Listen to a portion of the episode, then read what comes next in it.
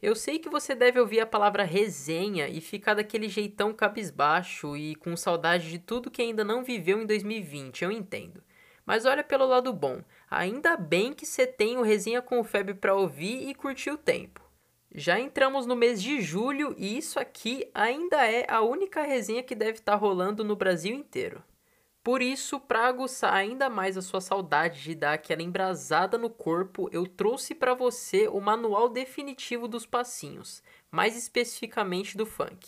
Compartilhe esse episódio, já dá aquela moral pro Feb e sinta-se à vontade. Seja bem-vindo ou bem-vinda a mais um episódio do Resenha com o Feb.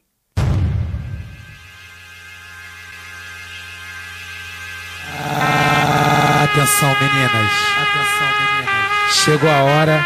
Chegou a hora que seu corpo irá subir ao extremo. Que seu corpo irá subir ao extremo. Com essa mais nova cachorrada. Com essa mais nova cachorrada. Você quer? Quer? Tá preparada? Tá preparada? Tá preparada? Senta pelada.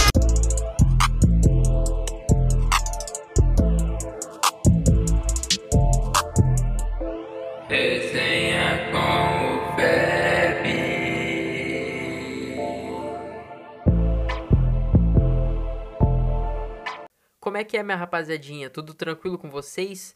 Tamo na área mais uma vez em todas as plataformas e graças a Deus estamos chegando em tudo quanto é lugar. Para você que está chegando agora e ainda não me conhece, me segue lá nas redes sociais, certo? No Instagram, arroba Fotos do Febem e no Twitter, arroba Tweets do Febem. Eu quero começar falando que, mano, a dança, os passinhos de funk em geral são como organismos vivos, vão mudando com o passar do tempo, o que é muito bom. Então eu vou falar aqui dos que mais me marcaram e dos quais eu tenho um afeto maior. Tem vários passinhos que podem ter marcado de alguma forma que eu não vou falar aqui porque talvez eu não tenha tido muito contato com isso, demorou? O primeiro cara que eu quero estar tá relembrando aqui é o monstro MC Creu com a música da Dança do Creu. Tem que ser raiz demais para lembrar da dança das cinco velocidades, né? A dança do Creu foi um passinho que impulsionou o estilo do funk pra caramba, isso lá em 2008. Com grande ajuda também das mulheres frutas, né, que ficaram mó famosas até quando investiram em carreira solo depois do sucesso do Creu. Inclusive, eu acho que o jeito que as minas dançam hoje foi diretamente influenciado pelas dançarinas do MC Creu. E o mais curioso de tudo é que na época o pessoal mais conservador e um pouco mais velho achava tudo aquilo ali um absurdo, criticavam pesado em cima da música e rolou o maior bochicho por algum tempo por causa dela. Mas tudo foi passando e o pessoal foi se acostumando e percebendo que não era tão ruim que nem achavam, né não?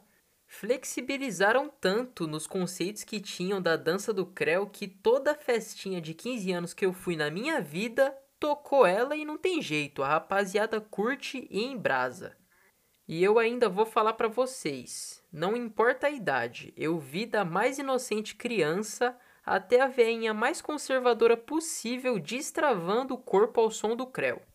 É um som e um tipo de dança que marcou uma época, sofreu muito preconceito, mas hoje toca facilmente em qualquer festa de família. Por isso que eu falo, né, minha rapaziadinha? Esse tipo de estigma não funciona porque uma hora ele se quebra, não tem jeito. E também, cá entre nós, se achavam que a dança do Creu era vulgar demais, mal sabiam o que estava por vir, na moralzinha. Outra pérola da Furacão 2000 que não tem como não falar por aqui é do grupo Os Havaianos. E o que eu acho da hora é que esses caras tinham um diferencial. Eles não faziam igual vários outros e simplesmente colocavam algumas minas para dançar. A brisa deles é que eles mesmos queriam mandar o passinho ali sem medo de ser feliz. E isso fez mudar mais um estigma dentro do próprio funk em que geral achava que só mulher podia ou deveria dançar funk. E com os havaianos isso mudou. Os caras tinham uma coreografia para cada música deles. Então eu acredito que a partir disso a gente entrou em um processo de criação de passinhos que contemplavam também os caras que curtiam funk e também não tinha mais tanto preconceito no pessoal homem que dançava funk, porque isso daí também tinha.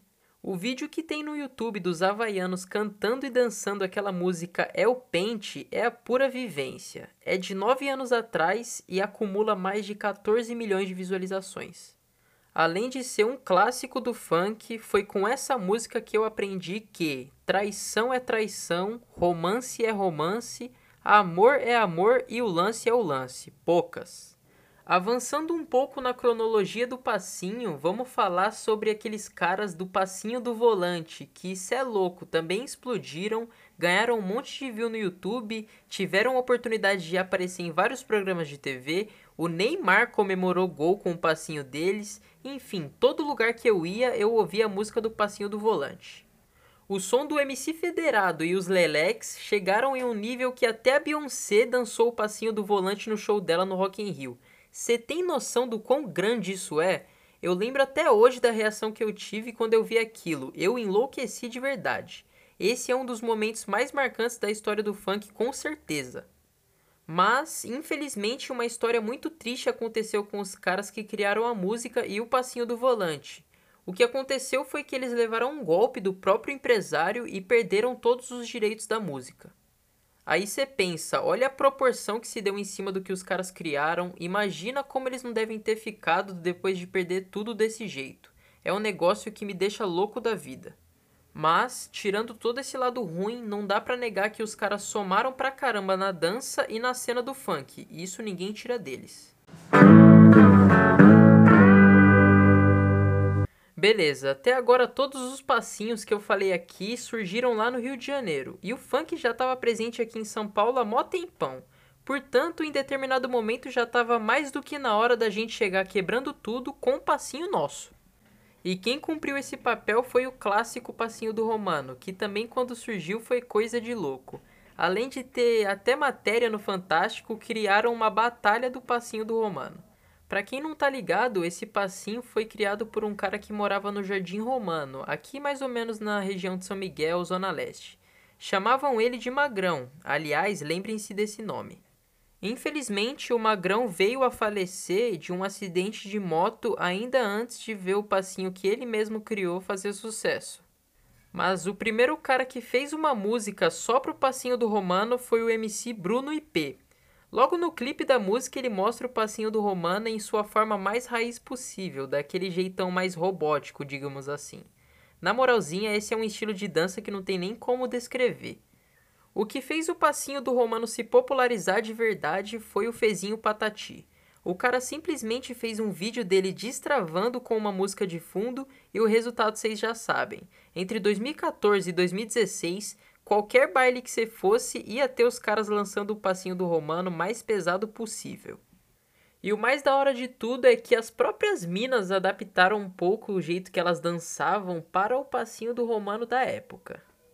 A partir daí, todos os passinhos passaram a incluir todo mundo. Quem quisesse lançar, lançava sem medo de ser feliz. O passinho do Romano ficou em cena por um bom tempo com o lance da sarrada no ar. Eu lembro que tinha uma rapaziada que fazia umas fotos com a evolução da sarrada. Aquilo ali era verdadeiramente inovador, só no Brasil mesmo. Partindo agora para uma vivência mais recente, a gente não pode esquecer do brega funk, ou como algumas pessoas dizem, o tecnobrega. A iniciativa de misturar funk com o axé ou forró já vem de um bom tempo, porém tomou proporções maiores ali entre 2018 e 2019. Esse tipo de música é a prova de que até quando o brasileiro mistura totalmente dois de seus melhores estilos musicais, sai coisa boa. Com o brega funk surgiu o que muita gente nem considera como um passinho, mas eu tinha que falar aqui que é a vibe da sarrada. A ideia é sarrar o ar de acordo com a batida e o ritmo da música, só isso. Mas foi essa brisa aí que fez aqueles irmãos Bert ficarem famosos. Esses dias eu até vi um desses caras falando que queria ficar sarrando por 12 horas e ser o maior sarrador do mundo. E quem sou eu para julgar um cara desses, né, não? Não só eles, mas vídeos de várias outras pessoas viralizaram bem por aí, então deve ser algo atrativo pra rapaziada. Eu particularmente não curto tanto, tá ligado? Agora estamos partindo para os últimos, mas são os mais brabos na minha opinião. Não tem como falar do passinho dos maloca, por exemplo, sem citar o grupo NGKS de dança. Acredito que tenha sido eles que impulsionaram esse passinho. A característica de mexer o ombrinho é uma fita diferenciada demais, e quem não conhece o grupo da NGKS e os vídeos deles, trate de ver porque você tá perdendo tempo, é muito pesado. Tem gente que associa o passinho dos maloca com o passinho do romano, mas eu acho totalmente diferente. Para mim não tem nada a ver um estilo com outro. O que tem ligação com o passinho do Romano de verdade é o passinho do Magrão. Antes de começar essa pandemia aí, o Magrão tava o rala de verdade em todos os bailes. Lembra que eu disse que quem criou o passinho do Romano era chamado de Magrão? Então, ele ressurgiu como uma homenagem, dando nome a um novo passinho, que é uma espécie de evolução do passinho do Romano. E é com muito orgulho que eu tenho a oportunidade de dizer nesse podcast que o Magrão vive. Esse cara contribuiu demais pro funk. E é triste demais pensar que o passinho do Magrão tava estourando e do nada tiveram que parar tudo por causa da pandemia. O Magrão é o passinho mais vivência do momento, mas estamos aí sempre abertos a mudanças que a cultura funk tem a nos proporcionar, certo? Parça, eu sei que você fica esperando por esse momento o podcast inteiro. Você sabe que o Feb tem um bom gosto para filme e para música, então eu vou te passar mais uma vez a fita de filmes e um álbumzinho de música aí para você aí ouvir durante a sua semana, porque você não vai se arrepender. Para falar de filme, eu quero indicar uma animação chamada A Piada Mortal, que é baseada em um quadrinho que é um clássico da DC e pelo menos se você não curte a DC, você deve curtir o Coringa. E é a origem dele que mostra, é uma das origens dele, na verdade, que mostra nessa animação. Eu curto muito. Pra rapaziada que é mais engajado nisso, a, não chegou a gostar tanto, mas eu particularmente gosto demais. E vale a pena você assistir porque tem uma animação muito bonita e o Coringa é um personagem muito legal. Então vale muito a pena você assistir ali, se eu não me engano tem uma hora e meia. E eu, eu gosto muito dessa história. Portanto, dá uma chance aí pra Piada Mortal, porque é uma história muito da hora mesmo, mas se eu fosse falar para você escolher entre o filme e o quadrinho, lê o quadrinho porque é muito melhor. Na moralzinha, eu tenho que admitir. Já pra música, irmãozinho, eu quero indicar um álbum do Fábio Braza, que é um dos caras do rap nacional que eu mais gosto, que se chama Tupi or Not Tupi. É um álbum de rap que valoriza muito a cultura brasileira, tem vários feats legais, tem inclusive um feat com Caju e Castanha, uma música que mistura ali um rap com um forró que eu acho muito da hora. Tem outras músicas que é, ressaltam algumas etnias no Brasil, como a indígena, enfim, é muito bom mesmo e eu acho muito legal como ele trata o Brasil inteiro dentro desse álbum, entendeu? Então, o Tupi or Not Tupi do Fábio Braza é um dos melhores álbuns do rap nacional e eu gosto demais e vocês vão gostar, tenho certeza. Depois de toda essa história que a gente teve a oportunidade de conhecer e essas indicações que eu tenho certeza que você não vai se arrepender se você aderi-las, eu quero agradecer demais você que ficou até esse ponto, mano.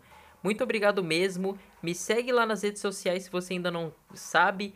No Instagram, arroba Fotos do Febem. E no Twitter, arroba Tweets do Febem. Me ajude a compartilhar esse episódio porque é muito importante de verdade. Muito obrigado mesmo mais uma vez. Paz e liberdade para a cabeça de todos vocês. Que a vivência seja braba sempre. Demorou? Tamo junto e até a próxima.